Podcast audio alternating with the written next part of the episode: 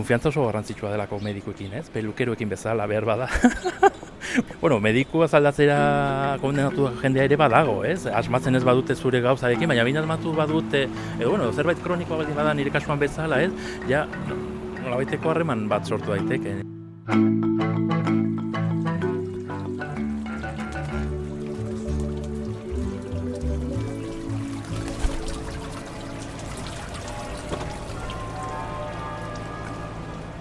Ongi etorri osasun etxera. Felix Zubiaren konsultan sartu baino lehen, itxaron gelan egiten dugu saioko lehen ordu erdia. Osasuna hitz egiten egiten dugu ordu erdi hori. Bertan aurkitzen dugun pertsonarekin. Gaurkoa aurkituko dugu Gazteluko plazan, Iruñean. Ah, ikusten nahi naiz. Angel! Angel! Angel! Hemen, hemen! Erro! Osongi. Osongi. Osasun etxea. Osasunaz, etxetik kanpo. Angel Erro. Angel Erro idazle, poeta, zutabegile eta itzultzaile burlatarrarekin egin dugu itzordua. Angel Erro Jimenez, burlatan mila bederatziren eta irurogeita emezortziko maiatzaren amabian jaioa, idazlea da.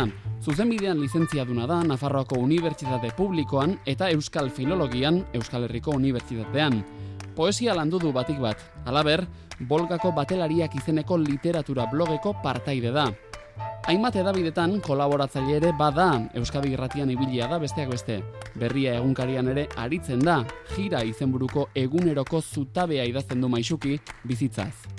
Bere argitalpenen artean daude, poema liburu bat irakurtzeko jarraibideak poesia liburua, Blas de Otero Angela Figuera poesia lehiaketan saritua, Lerro Etena egunerokoa, El libro de la mitología entxegua, Gorputzeko umoreak poesia liburua, eta Arkadian ni, eta korrespondentziak. Vale, vale, bueno, postan egizu izautzea, zaurre, zaurre. Bai. Gazteluko plazan liburu azoka bat dago eta erro, liburu zalea eta idazlea bera, liburu bat hartuta etorri da gainera. Rosetiren obsesioa, Ramos Aizar Vitoriarena... Angel da den bezala. Leitzen duzunean edo entzuten duzunean azaltzen den bezalaxe. Apala, umoreko eta dramatismorik gabeko gizon irrifartsua, estilosoa, badu nahi gabeko argitasun bat, onenek bakarrik dutena, nahi gabeko eta egitazko distira bat. Ez naiz karmazari, eh? ez, ez, ez, talentuaz eta talanteaz baizik. Norekin nahi duzu elkarrezketa zer? Ba, ez dakit oso ongi. Nik uste dut hemendik gertu, dago eta lasai egon daiteke laba Ah, bale. kafetegia, ez? Goazen Famatu... Famatu bueno, ba, oinez goazen bitartean ja hasiko nez badakizu osasun etxerako entrevista dela, ez? Bai, bai, bai, bai, osasun kontuak eta ez futbolaz, ez? ez dakit, gai hau, naiz eta ez dan e, askotan hitz egiten denetakoa, ez? Bat, askotan lagunekin ere, ez?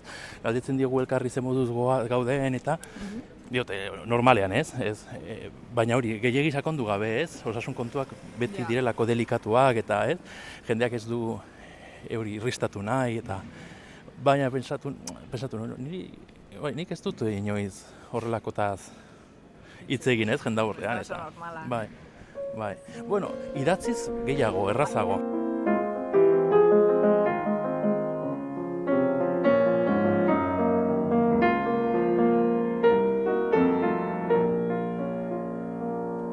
Amak mina du. Oinazearen dikzioak zure gorputza ebakitzen du. Oso hitz zaharretan, ulergaitz, gu baino lehenagoko lengoaia batekoetan. Zer nahi dizu? Zer nahi digu adierazi geure buruaz?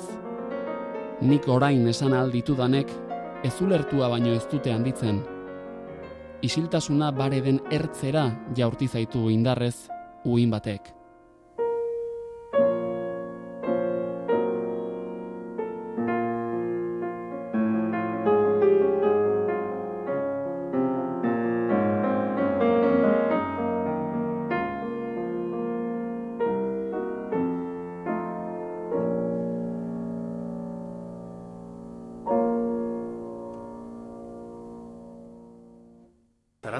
Zarat, nahi, ah, zarat egongo denik, Ez dakit, a ber, bueno, zuk esango duzu, eh, ba, bestela. Laban sartu gara hizketan jarraitzeko. Angel preokupatuta dago zarataren gatik. Zer nahi duzu? Ba, kafesne normal bat. Eskatuko du nik? Laba espazioan gaude, Euskaltzaleen topaleku ezinbestekoa iruñaren bihotzean. Kaixo, kafesne bat eta ebaki bat, mesedez. Da, toki nahiko ireki berria, e, orain ba- bi bat urte, e, hemen Gaztelu plazan ireki zuten, e, hori, eta talde batek ireki du, e, hori, e, bazkide talde batek, ba, Gaztelu plazan, Iruñeko Gaztelu plazan, zeina hori toki dotorenea baita, pues hori, bertan eukitzeko, pues hori, euskaldun txoko bat, ez? Ez baita normala, normalean, ez? Eus, Iruñean euskal kontuak beti baztertuak eta ez, edo get, getoan sartuta egon direlako gehien bat. Gazteluko plazan dago baina arkupean, eta ez da ikusten kasik, ez dut errazarik oraingoz. Borrokan ari dira, udalarekin dagokien baimena eman diezaieten, beraz, labaren barrenean egin beharko dugu elkarrizketa hau nahi ez. Zer moduz zeude, zer moduz galderak itxarongela batean, osasun etxeko itxarongela batean, beste pixu bat du, ez da bakarrik edukazio galdera bat. Bai, bai, ez, hor, e, segun zeinek esaten dizun, ez, ondoko beste gaixotasun, eh, gaixo batek eh, galdetzen badizu, e, elkartasunezko e, helduleku bat izan daiteke, ez, nahi du zuk ere galdetzea, edo, bueno, edo zer gauza gerta daiteke. Txekeo bat eginen dizut. Hemen, egin, egin, aurrera, Zenbat urte dituzu? E, berrogeita bost, Kilo? egun da bost. Tentsioa? Ez du, bueno, hartzen didate, baina nik ez dute gogoan hartzen. Beraz, ez naiz gogoratzen. Uste dut, txarrez daukadala bestela gogoratuko nintzen. Ja. Kolesterola? Pues hor nago mugan, mugan. Azukrea? Ez, ez, ez daukat azuklarik, ez. Tiroideak denak ongi? Dena ongi, tiroidetan? Bai, bai, izango bai, ez, bai. Azken analiziak noiz egin zenituen? Ba, nahiko maiz egiten dizkiate, eh? E, ba, badakit badazka dala nasilizi batzuk hemendik bi astetara, eta azkena, pues hori, doain pare bat hilabete edo izango ziren. Eta analizien bezperan gehiago zaintzen duzu zure burua, derrepentean egun horretan bezperan zaten duzu, ostras gaur, hobeki janen dut. Ba ez bereziki, ariketa ot- konturatu nintzen arte, e, analisi egiteko volantean, e, ohar bat egoten dela, e, bezperan ez jateko aragi gorririk eta ez, ez, ez afaltzeko fuerte. Nik ez dut horrelakorik afaltzen normalean, baina ere esan osake bai, eh? osake kontuan hartu behar da. Normalean gaian nire analisietan e, koagulazio kontuak eta kontuan hartzen direnez ez, ez dut askotan ez da hori e, barau joan beharrik ere. Eta horrek lere lasaitasun pixka bat ematen dizu, ez, ze bestela zaude ai, ze aterako didaten. Eta... Zuk, zure burua zaintzen duzunean, nola zaintzen duzu? Zaintzen baduzu, ze igual ez duzu zaintzen. E, bueno, ez dakit, ez dakit. Claro, e, buru zaintza eta gauza horiek eta ez, e, orain autozaintza mentala eta modan jarri da, ez, eta nor bere, nor bere buruari hori oparitxoak, ez, edo lasaitasun uneak opatzea. E, nik uste dut hortik egiten dudala gehiago, jakin gabe, eta bestelakotik pues, behar bada ezain beste, ezain beste, edo ez dit luze egi irauten.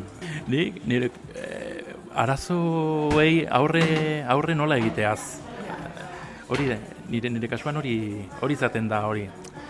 Ze asko agobiatzen naiz, ez? Hori bagaki arrebak berari kontatzen dizkiot horrelakoak, ez? Beste jende guztiak kargo hartzen didalako hasten naizenean nire agobioekin. Berak badakita txantxetan hartzen dit hori edo zer gauzarekin, pos hori. E, agobiatu egiten naizela. Jo, e, internet, interneteko zera, kontratua edo berritu behar badut, esaterako orain berri behar izan dut, ba hori da niretzat gauza bat gaindi ezina ia ia. Urteak ez dira alperrik pasatzen. Etzegoen mina agertu egiten da, eta bazegoena okertu. Egia da, hori, eh, ni hori, hemofilia hori oso txikitatik izan dut eta ba, ezagutu dut nire egoera eta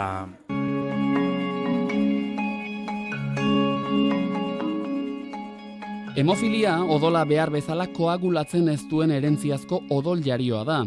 Hemofilia koagulazio arazo arraroa da. Odola ez da behar den bezala koagulatzen. Horrek gehiegizko odol jario arazoak sorditzake, lesio edo kirurgia baten ondoren, edo berez, baliteke zure gorputzaren barruan bat-bateko odol jarioa izatea, ala nola artikulazioetan, muskuluetan edo organoetan. Ia kasu guztietan gaixotasun hau errezesiboa da emakumeentzat, alegia, ez dute garatzen, baina bai transmititzen. Amak semeari, alabari ez. Aur gaixoa izateak markatzen zaitu nahikotxo. Esango nuke beste edo zer gauza baino gehiago, ez? E, armairuan, armairutik atera behar izatea baino gehiago markatzen zaitu behar bada. Ez, ze, ze bost urtetatik edo lehenagotik gurasoek irakatsi dizute ez, ezin duzuela gauza berdinak egin eta gauza horiek ez, eta hori adin horretan ez dago erraz digeritzerik. Jaiotzetik duzu. Bai, genetikoa da, edatu egiten da, e, normalean, bueno, normalean, e, e, se, gizonek baino ez dut gu orokorria, orokorkeri bat da, ze gero hori ze, zehatasunak bare badaude, baina hori gizonek e, jasaten edo nozitzen dugun eritasuna da eta e, emakumeek e, tran, e, transmititzen dute. Osea, zure amak, bere alabari ez, baina bere semeari bai transmititu dio. Haze karga jarri diogun amari, ez? Bai, bai, ez, hor- horrek ere bestelako lotura bate zehatzen zai- dizuet. Nire kasuan gaina ama adoptatua zen eta berak etzekien ni jaio arte eh, portadora portatzailea zen, ez, eritasunarena. Alegia berarentzat ere sorpresa izan zen, e, eta bueno, bere anekdotak ere pasatu zituen, ze garo, e, nabaritzen zuten, pues hori, gehiago irauten zidaten niri, e, ubeldurak, ez, e, e, berehala moretzen nintzela eta horrelako kontuak, eta uste dut, trago txar bat edo beste pasatu behar izan zutela medikuerenean, pediatrarenean, ez, e, pensatuta etxean ez oten induten jotzen, ez, horrelako ubeldurak ez, ez dira izaten, ba, e, deigarriak izaten dira, ez dakit. Eta gaina adin horretan, ez, e, kolpeka zabiltzana, zabiltz- zabiltzana munduan, nik uste dut bi urterekin diagnostikatu nindutela. E, bai, gurasoak kartzelaratu aurretik. Esan nahi dut, kartzelaratu be- beharrean. Bueno, zure gurasoek lasaitu hartuko zuten behin jakindate izena jarri eta hemofilia gaitza duzula, ez? Hori normalean eta gauza guztietan gertatzen da, ez? Izena bat eukitzeak laguntzen dizu psikologikoki, ez? Eta aurre egitea. Gero, ni hemen Nafarroko hemofilia elkartean ibili naiz eta tokatu izan zait e, hori guraso berriekin egotea, ze hemofilia ere ederatu egiten da, baina baina nola, mutazio baten bidez ere sortu daiteke familia batean berri, berritik, zerotik. Eta halako kasu bat e, ezagutu nuen orain gutxi, e, hori oliteko bikote batena, dagoeneko bat zuten bi seme, eta hirugarrena hirugarrena hori mofiliarekin jaio zitzaion, eta garo mundua gainera etor zitzaien, eh? eta bakarrik jakiteak, ez, proba askoren ondoren, eta zer gertatzen zitzaion, eta, ze, klaro, medikuek deskartatu behar izaten dute, bakarrik hori jakitea hori zela lasaitu zitzaien. Eta, bueno, eta gero ikustea, ni eta beste hemofiliko bat joan zen, e, e, beraiekin hitz egitera, ospitalera ere joan ginen, e, umea e, hor sartuta zegoelako, ingresatuta, Eta lasaitu hartu zuten ere, bueno, printzipioz, e- ezagutzea, ez, pues hori, e, gure adineko jendea izatera iritsi daitekela, eta esan genio, bueno, eta gu gaude erdi erren, gauzak, ez, gure garaian ez zirelako hain, on, bai, bueno, ez, ez, dio, medizinak eta, ez, esaterako orain ume guztiei jartzen zaie hasieratik profilaxia, alegia, ez, pintxatzen, bai, da ziztada bat, ez, faltatzen zaizun koagulazio faktorea e, uki dezazun, eta horrela, pues hori, eh, ume normal bat bezala ari zaitezen, ez? Hori guri ez digute egiten, hori porrazo hartzen genuen, eta orduan, bai, ondoko sentaketa eta ondoko tratamendua izaten genuen. Ja, ez zaude Nafarroako hemofilia elkartean edo? Lendakari orde zinen, no? Bai, ez, eta oraindik banaiz, baina, bai, baina, bueno, oso jende gutxi gara, eta pixka bat, e, aktiboan dago, baina, e, bueno, aktiboan ez nola esaten da, latente, latente, hala, Elkarte honetan lanean aritu dira eta jarraitzen dute lanean. Besteak beste, adibidez, gaur egun, Iruñako alkatea den Kristina Ibarrola, bueno, ba, berekin elkartu ziren Jolanda Barzinaren gobernuko osasun publikoko zuzendari zenean. Eta guk eskatu genuen e, mengo elkartetik e, sailburuarekin, e, osasun sailburuarekin biltzeko, eta ez gintuen hartu, hartu gintuen berak, oraingo alkatea dena, eta bai, garai horretako bai, elkartearen zera e, erronka edo, edo, bai, edo e, objektibo izaten e, zen e, hori tratamendu genetikoa. Eh? Urrengo belaunaldiek horrengo belaunaldiak e, Ez ere datzeko, Bai. ez hartzeko gaitza. Bai, hor- hori, hemofiliarik gabe jaio, jaiotzeko. Horrelako, bai, horretarako badaude moduak, e, sexu aukeraketa esaterako, ez? ez nire arreba, ez, euki behar badu seme alabarik eta aukeratzen badu, ez? E, alaba, neska izatea, pues hori, aterako zaio behar bada portadora, baina ez gaixo, ez hemofilikoa. Semea bal, balu ezala. Hemofilia duen aurra izatea nolakoa izan zen kontatu du Angelek eta umetan ja honek denak nola eragin zion galdetu diogu. Gau, ez dakit oso niko bat, pues, e, hori, min askoko arratsaldeak goratzen ditut, ez belauna handitu eta ezin kalera ateratzearenak, ez, e, futbolean ez, jola, ez, ez jolastea, horrelako kontuak, ez? Gero sozialki ere futbolak daukan, ez mutilen artean daukan, ez? Pisuarekin horrek ere egiten zaitu pixka bat, ez? Rarito berez, ez? Eramaten zaitu raritoen zerara.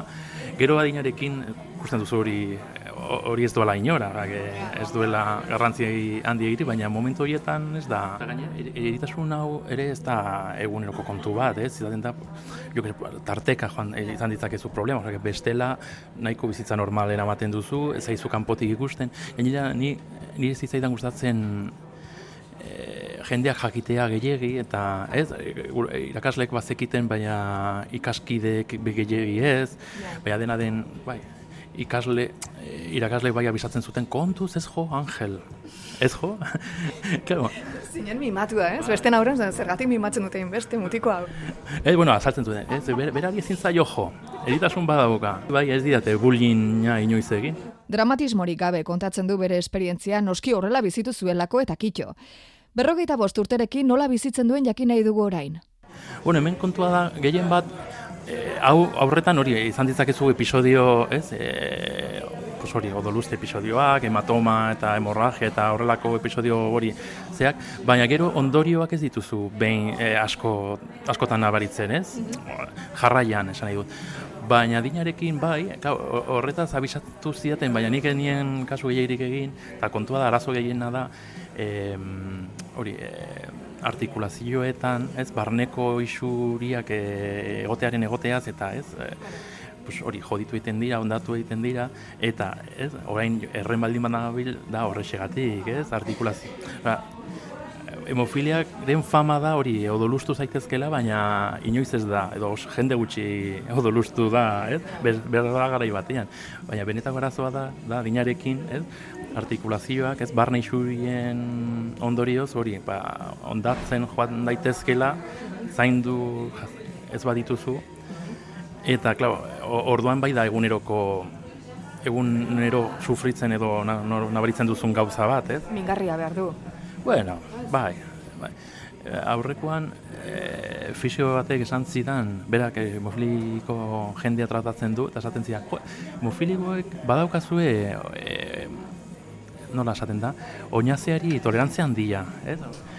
Eta digo, behar bada bai, ez? Ja, bueno, ez da gauza berria, ez? Gaixo kroniko askok, ez?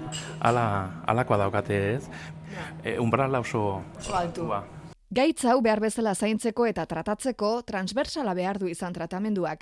Osasun bideak ematen ote dizkie zerbitzu guztiak hemofilia duten pertsonei. Errehabilitazioa, fisioa... Bueno, kasu honetan fisioa ez, baina orain arte ez dugu jatzeko motibo askorik, ze gero eta hobeto egiten dituzte gauza horiek, gauza transversala izatea, ez? E, txikitatik, pues, e, hori, rehabilitazioko medikuek ere gu zaintzea, traumatologoek ere ikusten egotea, ez? E, nahiko, bai, horregatik nik askotan e, hori esaten diatenean, edo norbait norbaiti esaten dioanen, bai, e, bai, ba, hori, medikura joan bar izan dut. Ja jendeak ez daki zeinetara, ze hori, izan daiteke bat, bestea, horrengoa. Hemofilia errege erreginen gaitza gisa ezagutzen da. Bai, bai, horren fama du eta jende asko horretaz ezagutzen du, baina batez ere Vict e, Victoria Eugenia erregina Inglaterrakoa, esango nuke bera, e, portadora izan zelako. Eta karo, bera izan zenez, e, errege familia askoren, ez, e, nola esan, e, hori, arbasoa, ez, zeberaren gana. Transmititu zuen desiente, ez? Bai, bai, bai, osaterako, bai, hori, Errusiako tzaretara, Espainiako erre, erreginetara ere, bai, bai. Hori da erregek duten, bueno, ez monarkiaren handikapa. Eta horri gehitzen badiogu, hori, lehenago esan bezala, ama adoptatua zela, ni beti pensatu dut behar bada, ez? E, bai, ni zain daiteke ere Victor Eugen, Vic- Victoria Eugeniaren Arbaso, leinuko, ba, leinuko. odol urdineko seme bat.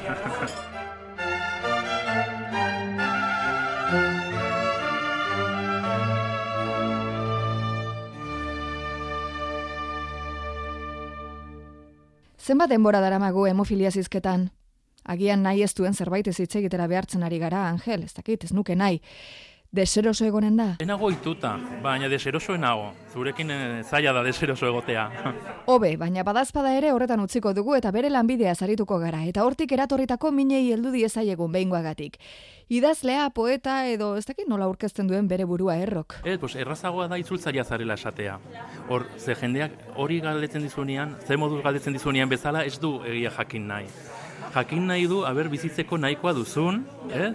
Kalean bukatzeko ara, e, aukerarik baduzun, eta ez, esaten badiozu idazle zarela, poeta zarela, jendeak, baina bizi zertaz. Ez, galdetzen dizu bi, bigarren galdera. Eta orduan errazago esatea da zuzenean joatea, esatea, itzultzaile. Baina poeta eta idazletzat dugu gehienok. Eta lanbide bakartia izateko fama du. Bueno, ez dakit, eh, kausa ondorio anitzeko kontua da, ez? E, idazten duzu bakarrik egoteko? Ez, behar bada da jende e, lagunduta egoteko idazten alduzu, ez?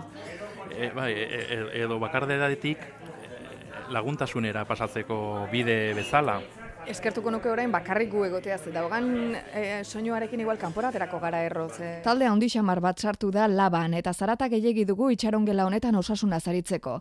Talde horretakoak ere noski euskaltzaleak eta euskalgintzan ari diren euskaldunak dira eta Angelen ezagunak noski. Hauek iraku, e, euskari akarleak dira hizkuntza eskolan, denak dugu. Ui, ama, gurtzanen ereko erroilekoa da. Eta, eta zu? Ni hizkuntza eskolakoak, eh? Claro, kafe Ipuinak nordu, idatziak bai. Errepublika garaian, ipuinak idatziak Mexiko eratu zenean, erbesteratu zenean, eta ondorengo beste bat. Ara, biek ezagun eta lagunekin egin dugu batopo. Kalera atera eta idazle lanbidea duen erroren osasuna hitz egiten jarraitu dugu San Jose plazarantz goazela. Iruñako toki lasai eta ederrenetako bat bide batez esan da. Ez dakit gehiegi esan beharko genuken igual denak bertara joanen zaretelako. Ez dugu elkarrizketako aria galdu ordea. Beraz, hori, bakarrik egotea, nien naiz oso tipo bakartia naiz eta, gero, azken aldian, ez dakit ja adina den, edo pandemiaren ondorioak, ez? Ze ohitu gara bi urte tan, eh, ohitu gara bakarrik egotera, pues hori, eh, jende gutxiago behar dut, inguruan. Oinez, tipitapa, astebarruko goiz batean Iruñako alde zaharrean dagoen mugimendu paketsuan gustoragoaz berriketan. Bitu, gal, jarriko naiz osalan moduan. Maten dute orain osalaneko ikuskari lanak hartuko ditu dela, ze galdetu nahi dizut ja, zure lanbidetik, idaztetik, eta eratorritako gaitzik edo albokalterik baduzun, ze, karo, ez dakit ze posturatan egoten zaren, ez dakit, ez dakit eh, ordenagailu aurrean egiten duzun dena, ez dakit eh, bizkarreko miniez ibiltzen ote zaren. Hor, hor, novelista iz naizenez gero, ez? Ez dut zerurik espero eta ez dut gauzan dirik ere, ez dut gaitzan dirik ere eukitzen, ez? Bizkarreko mina zientzialari batzuen ustez, industrializazioaren haserarekin okertu zen. Industrializazioak bizitza modernorako jauzia ekarri zuen, baina baita ohitura aldaketak ere. Esaterako, ariketa fisiko gutxiago egitea. Bizkarreko ezurrek pairatu egin dute aldaketa hori. Gaur egun, bizkarreko mina da medikuaren kontsultara joateko arrazoi nagusietako bat, eta goranzko joeran doa gainera. The Lancet Rheumatology aldizkarian argitaratutako patologia honen prevalentziari buruzko ikerketa batek kalkulatu du munduan 600 milioi pertsonak baino gehiagok pairatu zutela 2008an. Eta hogeita hamar urteren buruan, zortzireun milioi pertsona baino gehiagok pairatuko dutela. Ikerketa honen egileek erretzea, lanerako jarrera txarra eta gizentasuna nabarmentzen dituzte gaixotasun honen arrisku faktore nagusi gisa. Bizkarreko patologiak dira dagoeneko desgaitasuna eragiten duten lehen gaitz edo minak. Ze oso tarte laburretan idazten dut, eta gehiago behar bada pasatzen dut, ez, pues hori, asmatzen, edo notak hartzen, edo...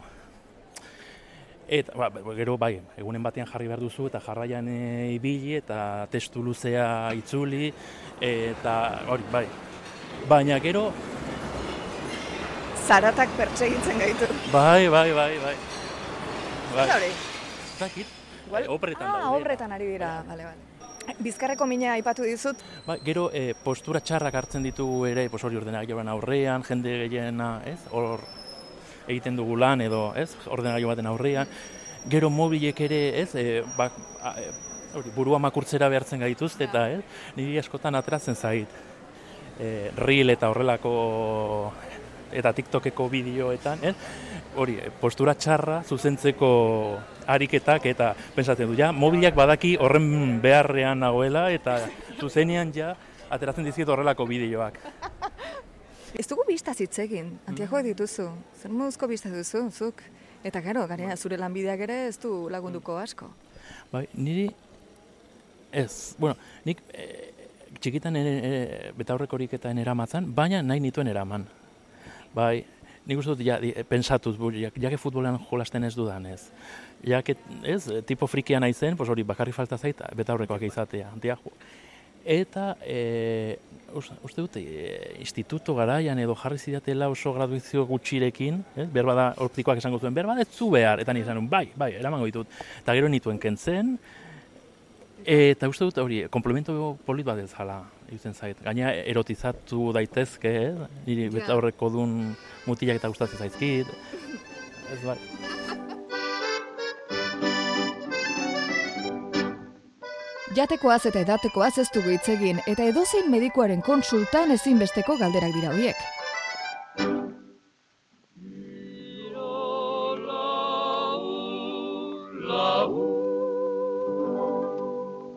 Zer, zertzalea zara jateko orduan?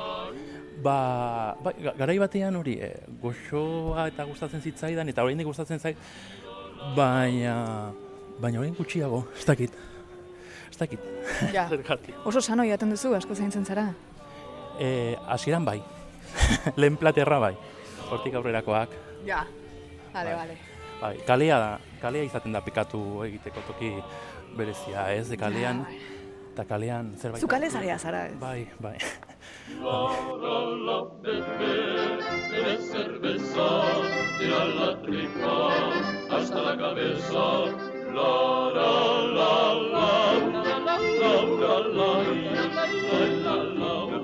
Ur,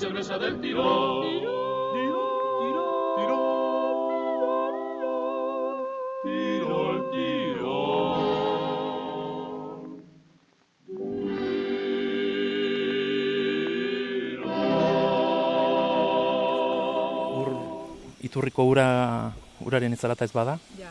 Madril eta Iruña, ipatu dituzu zu Madril eta Iruña artean bizi zara. Bai. Bai. Zein da hiri osasungarriagoa? Ba, iruña seguruena, eta hori, edo durari, dudarik gabe. Baina Madril lehorragoa da, ez? Bai.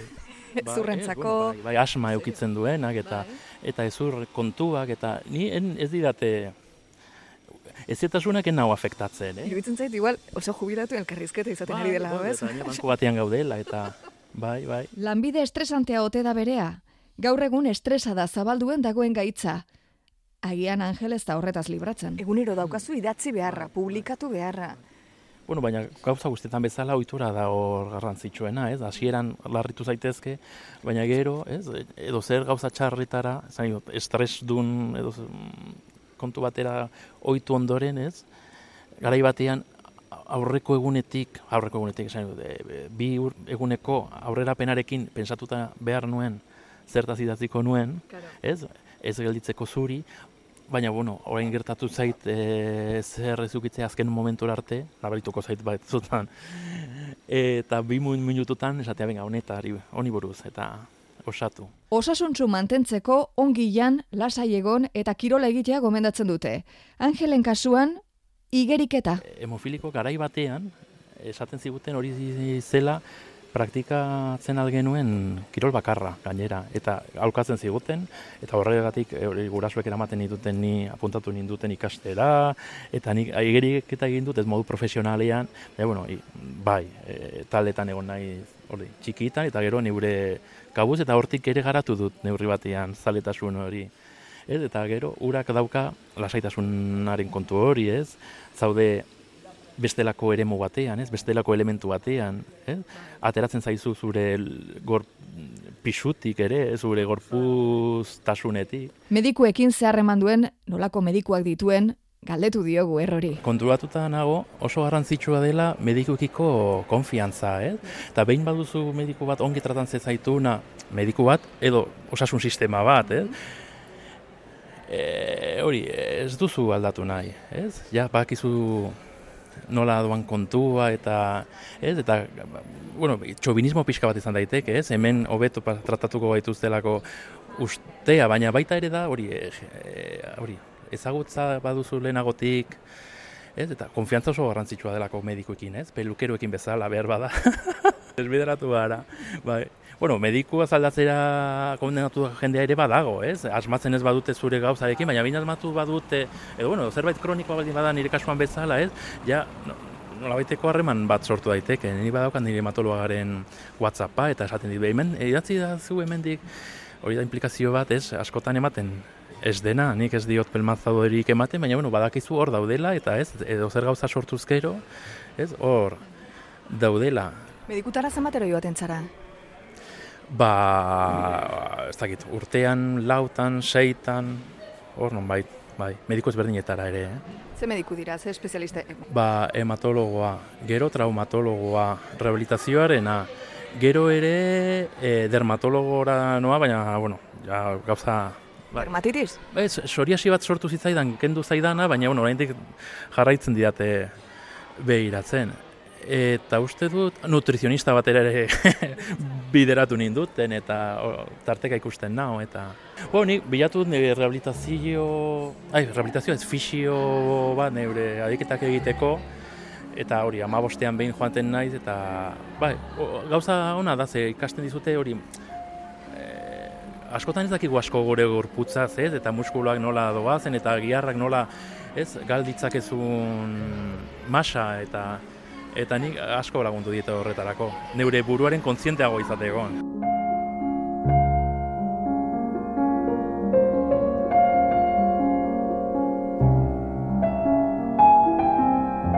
Zu, e, klasiko zalea zaren gizon moderno bat zara, hmm. nik horrela ikusten zaitut. Baina klasikoa oso gustoko duzu. Musika klasikoa ez datera, baina musika bai, klasikoa bai, zuk asko kontsumitzen bai. duzu.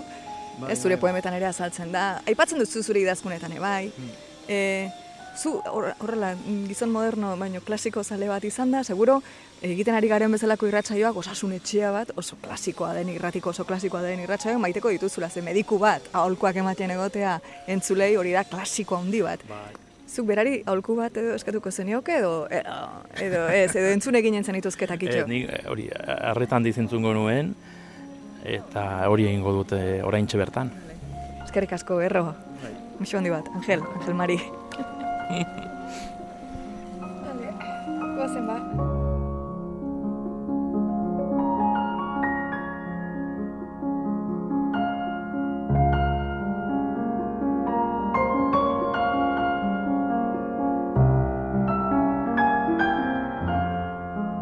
Hauxe izan da osasun etxeko itxaron gelan gaur egin dugun elkarrizketa.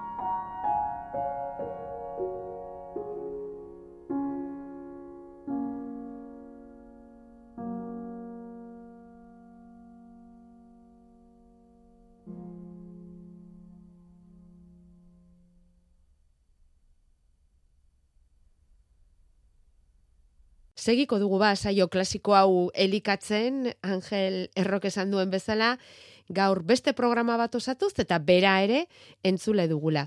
Bueno, e, entzun duzu ez da, hemofiliari buruz lezio zoragarria eman digu Angel Errok, eta gainera gaitza duenaren sentipenak e, gustura entzun ditugu, eta orain, oi dugunez, hemen osasunetxan adituari emango diogu hitza Feliz Zubiaren ordua da amarrak arte.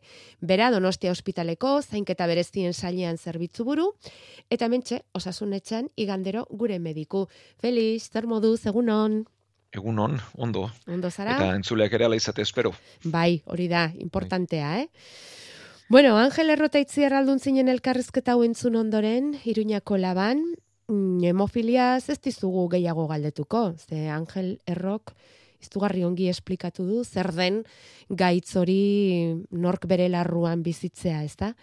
Baina bada gai bat artean importante iruditu zaiguna, e, horrelako gaitz kronikoetan espezialisten arteko elkarlanaren garrantzia. Hortaz galdetu nahi diztugu, Feliz. Hemofiliaren kasuan, pentsatzen dugu, ba, hematologoa izango dela gidari, baina gero inguruan beste espezialista askoren lana behar du, eta, eta hori nola egiten da, nola gauzatzen da, ze garrantzi dauka koordinazio horrek? Bueno, ba, egin egiten dalden moduan, eta hobetzeko ba, puntu nabarmen bada, osasun gentzak duen puntu nabarmen bada.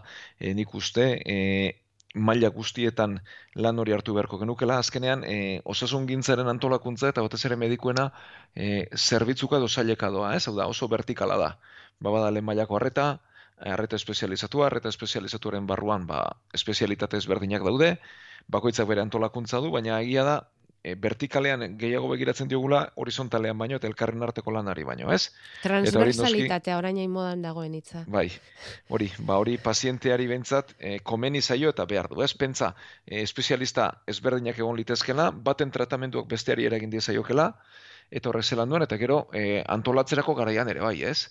E, ba, egun batean baten gana joan, handik azte betera beste baten gana, batek esan duena besteari eraman, bueno, e, egia da hortan informatikak lagundu digula, eta bestearen errez irakurri dezakezula, eta jakin, ez? Mhm. Baina hori baino gehiago behar dugu askoz, e, berez paziente bakoitza ondo aztertu, eta hori talde lanean, badira e, talde lanak edo badira talde espezifikoak horretarako, geroz eta gehiago, e, badira gaixotasun batera mateko e, komiteak, e, batez erau minbizietan egiten da zorionez, Hau da, gaur egun pertsona batek minbizi bat duenean, ez du erabakia onkologoa bakarrik hartzen, edo ziru bakarrik hartzen, baizik eta kasu bakoitza aztertzen da, kasuz kasu, eta denen artean erabakitzen dute zein den plangintza eta zer egingo duten. Taldean. Hori da, taldean, eta erabakitzen da ebakuntzakin bertzaion ala ez, kiometerapia edo erradioterapia aurretik eman ala ez, ondoren emango zeion ala ez, oda, plangintza oso bat egiten da, eta handik irteten den plangintza hori denek ezagutzen dute eta denek elkarrekin egiten dute, ez? Eta hori minbiziaren kasuan, bai, ezin besteko da, torrek biziraupena haunditzen du. E, badira beste gaixotasun batzuk horrela funtzionatzen hasiak direnak. E, adibidez, anorexia. Mhm. Anorexiaren kasuan, e, psikiatra bat behar dugu, bai. baina endokrinologo bat behar dugu, Mhm. dietista bat behar dugu, nutrizionista bat behar dugu, lehen mailako e, arretako medikoa behar dugu, eta hau danak elkarlanean ondo egiten badute lan, basko sobeto joango da, ez? Askotan aipatzen den osasun edo edo bai, gaixoaren sendaketa integral bat egite izango litzateke helburua, ezta? Bueno, bai, e, integralak gauza askoz gehiago eskatuko lituzke, ba beharko genituzke ongizate soziala beste mila gauza ere bai, baina bueno, bai, behintzat aldela, e, pazientea bere osotasunean hartzen saiatu, bakoitzak zer eman dezaken erabaki eta elkarrekin lana egin, ez?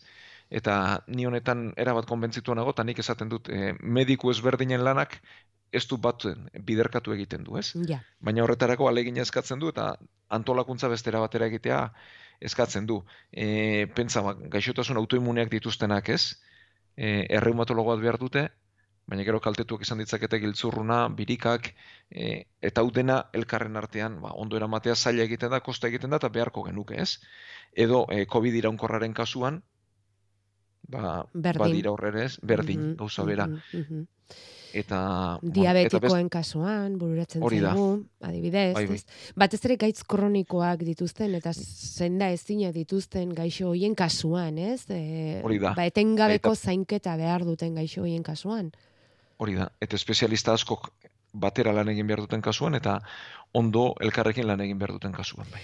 Felix, eta hor lehen aipatu duzu gain gainetik, ez? E, bueno, espezialista batek jarriko dio bere tratamentua, etorriko da bestea, e, eta tratamentu horri beste zerbait erantzi beharko zaio, edo kendu beharko zaio, eta hor gatazka, gatazka sortzen aldira espezialisten artean tratamentua eta jartzeko garaian.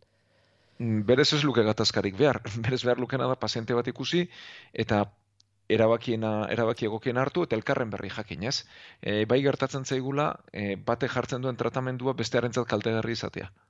Hau da, gaitz, pertsona batek bi gaitz izan, eta batentzat komenigarri dena bestearentzat ez.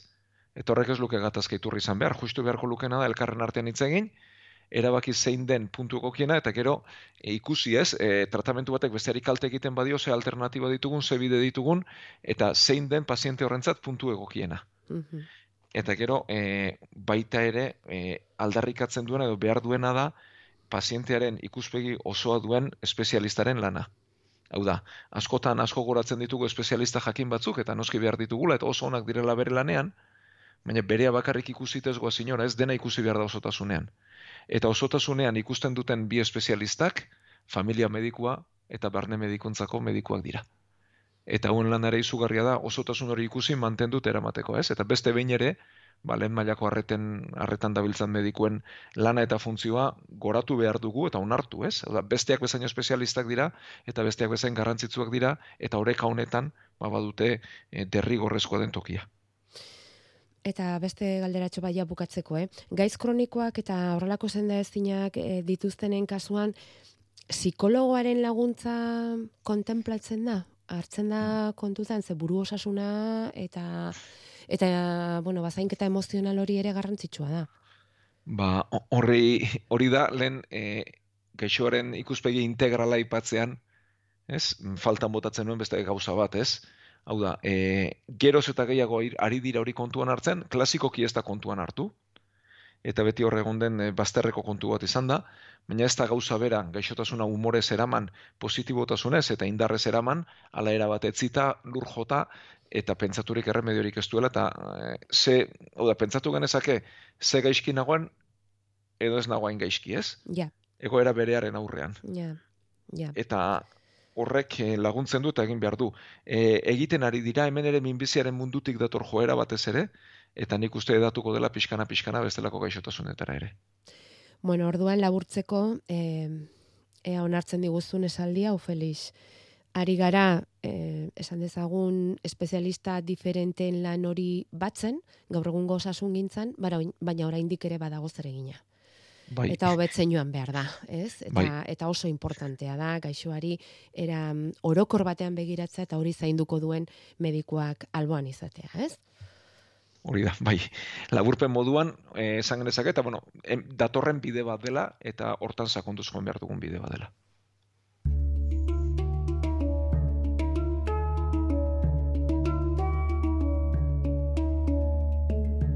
Euskadi Irratian Osasun Etxea, Arantxa Artza eta Feliz Zubia.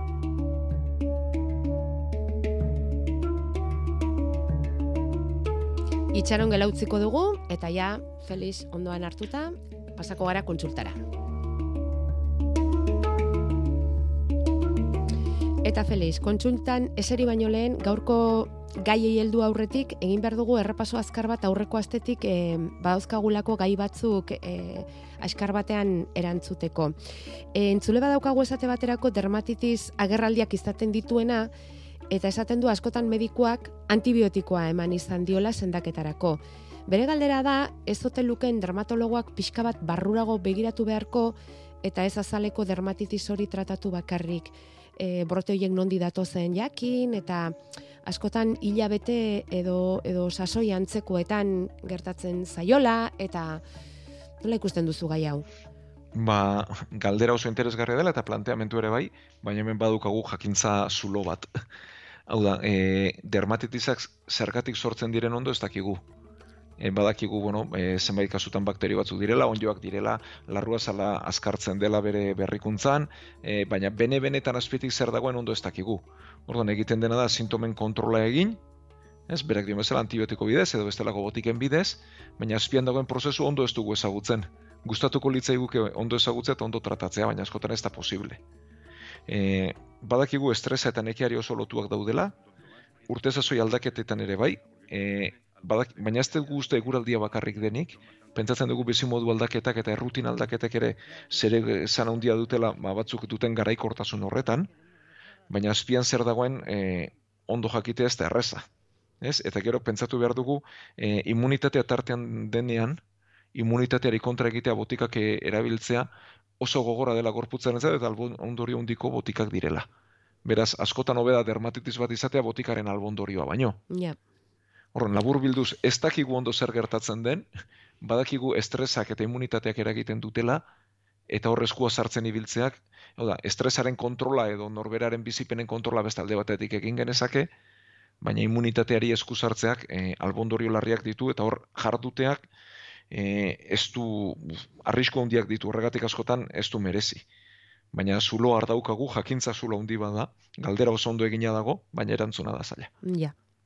Nola nahi ere, e, antibiotikoa izaten da, lehen lehen da biziko erremedioa, ematen dena? Uf, kontua da, dermatitis asko direla, mota asko direla, ah. eta bueno, batzuetan, mm. batez ere, dermatitis eborreikoa denean, e, erabiltzen direnak dira kortikoida kreman eta onjoen kontrako botikak. Pentsatzen dut antibiotikoak esaten horrekin ari dela. Ah, konforme, konforme. Bueno, beste entzule bat mirra azterketa prestatzen ari da nonbait, eta galdetu nahi diztu gaur sortzi oposaketak prestatzen ari diren entzat eman zenituen aholku beretzat ere baliogarri izan ote daitezkeen bai noski, mirraz, mirrazterketa azkenean oposaketa badelako, e, epe luzeko lana eskatzen duena, plangintza bat eskatzen duena, eta bidean ez lertze eskatzen duena, ez? Eta mm. nik nire ikasleekin askotan hitz egiten dut honi buruz, ez? Hau da, guk e, karreran zehar ikasketen garaian, azterketetarako epe motzak izaten ditugu, eta epe motzeko ikasketetara ohituta daude, eta hemen justu kontrako egin beharra dago, ez? Eta hor, orekak eta luzean ikasteko kai izateak, ba, garrantzi berezia du. Bai, eta eh, esango duguna izan ere eh Feliz Tubia Euskal Herriko Unibertsitatean medikuntza sailean irakasle ere bai baita, eh? Horregatik aipatzen ditu. Eta gustu hondiz. Hospitala utzi eta unibertsitatera joan eta gaztekin egon eta algo ditugu, eh? eh eta bueno, eta batez ere egunero gurekin ditugu praktikak egiten, ez? Bai, bai horregatik gara bai. unibertsitate ospitalez izena oh, jartzeko bakarrik. Hori da, Zik eta jarduteko ere bai. Ere bai. Eta gustora asko, ez da, Felix? Bai. Hortan ere. Hortan ere. Bai. Bueno, ez esateran indoan bakarren batek berri zentzu nahiko balitu aholku hauek, ba, osasunetxean nahieran hortxe dagoela, eta ipini, osasunetxea EITB mm, bilatzailean, eta topatuko dituzue, Angel Errok esan duen bezala, saio klasiko honen hainbat eta hainbat kapitulu eta edizio. Bueno, gero, ahotsa zere aritu ginen gaur zortzi, eta, eta ahotsa ez behartzeko aholkuak ere eman genituen, eta bereziki irakaslei begira aritu ginen, eta esan ziguten mikrofonoa erabiltza izan zitekela mesedegarria ahotsa ez behartzeko. Baina gero klasean ikasletatik horrek ere urrundu egiten duela pitxin bat, eta irakasle batek meztu labur hause bidali digu, inori balio badiezaioke. E, egia da mikrofonoarena ez dela aukera erosoena, baina nik ebakuntza ondoren erabiltzen dut eta oso mesedegarri zuertatu zait. Animo ahots hauleko irakasle guztiei noduluak diren kasoetan eta aritu ginen eta bueno, ba, eman lezak igual pixka bat erreparoa edo atzerakakoa, baina honi behintzat mesede handia egin dio mikrofonoarenak. Eta gero melatonina, lotarako arazoak zirela, eta aritu ginen, ba, melatonina izan litekela, e, bueno, ba, horretarako mesede garria, eta zalantza sortu zaio entzule bati, eta astean zehar bidali digu mezua Felix esanez, melatonina denbora luz ezartzeak kalterik egin ote dezakeen. Bueno, oso galdera egokia baita ere, e, gaur sortzi hitz egin genuen, ez? Nola e, ba, pubertaro iristen denean eta hormonak aldatzen direnean eta e, gertatzen den beste gauza bada garunak, ez? E, melatonina gehiago sortzen duela. Eta saioa entzun zuen erentzat, melatonina da gure egunaren ziklo erregulatzen duen hormonetako bat, ez? Hau noiz jeiki, noiz lotaratu, noiz logura izan eta noiz ez e, eta geroz eta gehiago erabiltzen ari da melatonina loaren arazoak edo loa errasteko, ez, insomnioaren aurka. E, insomnioaren kontra ditugun botika klasikoek lo eginarazten digute, da lotaratzen gaituzte, baina e, nola baita izateko sedatzaileak dira, hau da, neuronak motel dute egiten dute lan. Eta horrek albondorioak ditu, hau da, dependentzia sortu dezake, berez drogak direlako edo drogen taldean sartu genitzakelako, e, inorrez adila izutu, baina hau da, badute dependentzia sortzeko arriskua, e, badute e, pertsonak gero egunean zehar motelduta mantentzeko arrisku ere, eta batez ere aurreta gaztetxotan erabiltzeak bakezka handia sortzen du. Horren, melatonina beste bide bat litzateke, ez, hau da, garunean lan egingo luke eta erregulazio bat sortuko luke lotarako ituren artean egia da indar gutxiago duela hasiera batean beste botikek baina, baina albondorio askoz gutxiago ere bai, eta batez ere aurreta gaztetxoetan. Orduan, e, duela urte batzuk hasi ginen erabiltzen, eta sortzen den zalantza hori da, ez da, hainbeste urtetan butik hau hartzeak ze albondorio izango ditu, ez? Bueno, egin dira ikerketak horri buruz, e, epe motzeko efektuak gutxi dira, e, botalarria eta botak egite hau bidez hartzen diren botika gehienak bezala, eta zenbait kasutan buruko mina edo zorabioa, baina harinak dira eta botika kenduta bere alakoan dezagertzen dira. Eta epe luzera efektu gutxi daude, hau da, erabilera nahiko ziurra da, aurre eta gaztetan erabiliteke, eta atzeman den arazo bakarrenetako bat da e, gaztetan eta pubertaroa hasi aurretik ematen hasi ezkero, zenbaitetan pubertaroa atzeratu litekela. E, e... Kasuen, pentsatzen da amarretik batean edo. Bale. Baina gaztetan, lo, ez dakit, melatonina lotarako arazoak dituztelako? Lo egin bueno, ezin dutelako? Edo nola ulertu behar dugu bai, Feliz? Hori da, badira, e, bueno, badira aurrak egin somnio arazoak dituztenak, eta hiperaktibitate dutenak, eta e, lo egiteko arazo dituztenak, eta gaztetxotan ere ikusten dauda, zorionez oso gutxi dira, baina badira, badira loaren zate arazoak dituzten gazte-gaztetxoak, aurretan ere, bai, ikusten da, normalean beste hiperaktibitate goerei lotuak. Eta hauetan, e, desente erabiltzen den botika da melatonina, eta esango dugu erabilera nahiko ziurrekoa dela, eta pentsatzen dut entzuleak ere galdera hortik egin duela. Ados. Orduan, e, esan dezagun ez daukala parteko albondori horik, eh? melatonina erabiltzak, beste lotarako erabiltzen diren botika hoien ondoan. Euskadi Irratian, Osasun Etxea. Amarrak arte, igandero.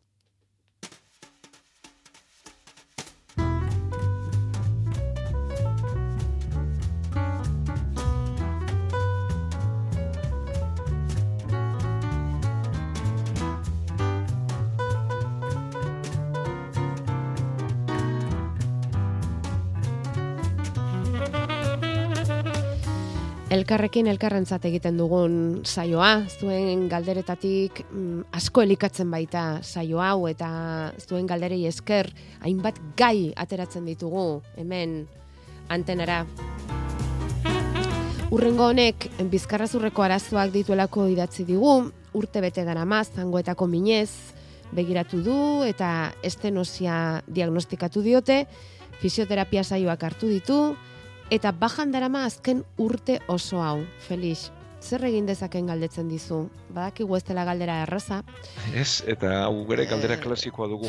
Bai, bai baina... Bai, bizkarrezurreko arazoak ez, mm. nik uste, e, medikuntzan zerbait e, zaila baldin badago edo da bizkarrezurreko arazoak dituzten pertsonen tratamentua nola egin eta nola eraman. E, bueno, berak duena da gainera estenosi bada ele lau ele artean.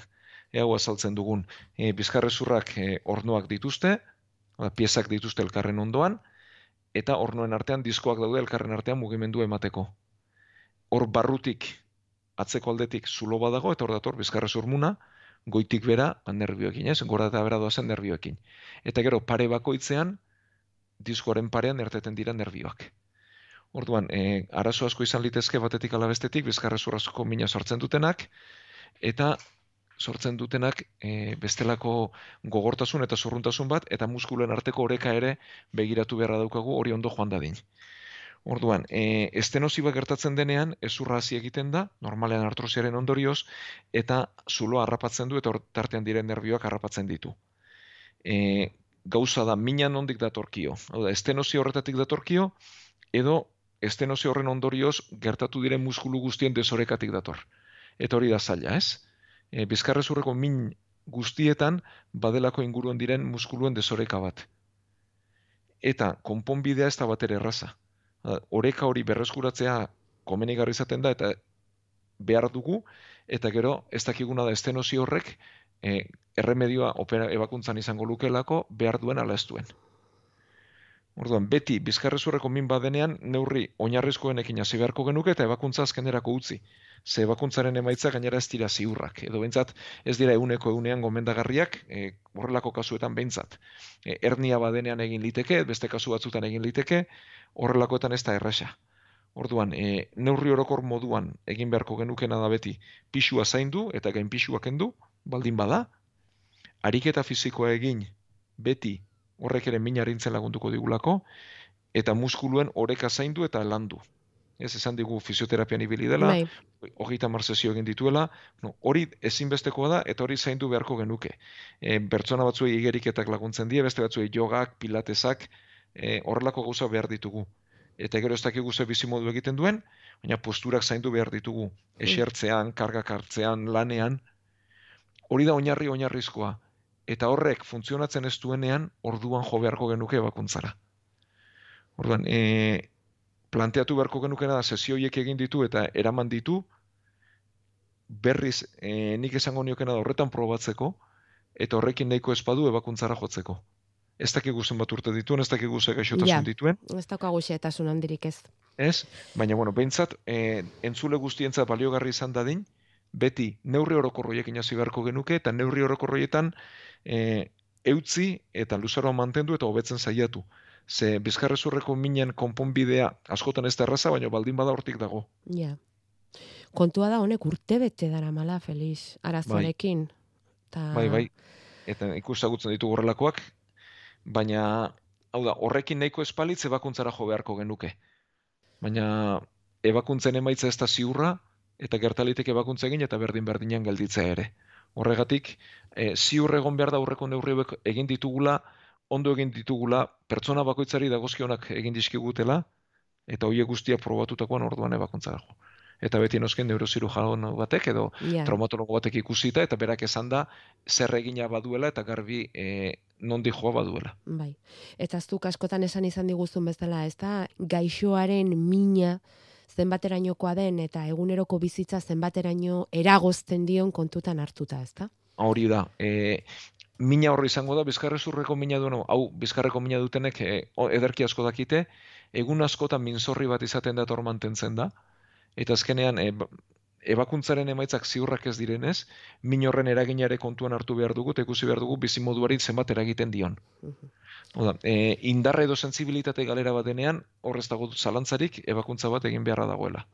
Gainontzean eta ebakuntzarako arrazoia mina bada, hori ere kontuan hartu behar dugu, eta ze bizikalitate eragiten dion, ez? Bueno, ba, aholku hauekin txe bukatuko dugu gaurko saioa.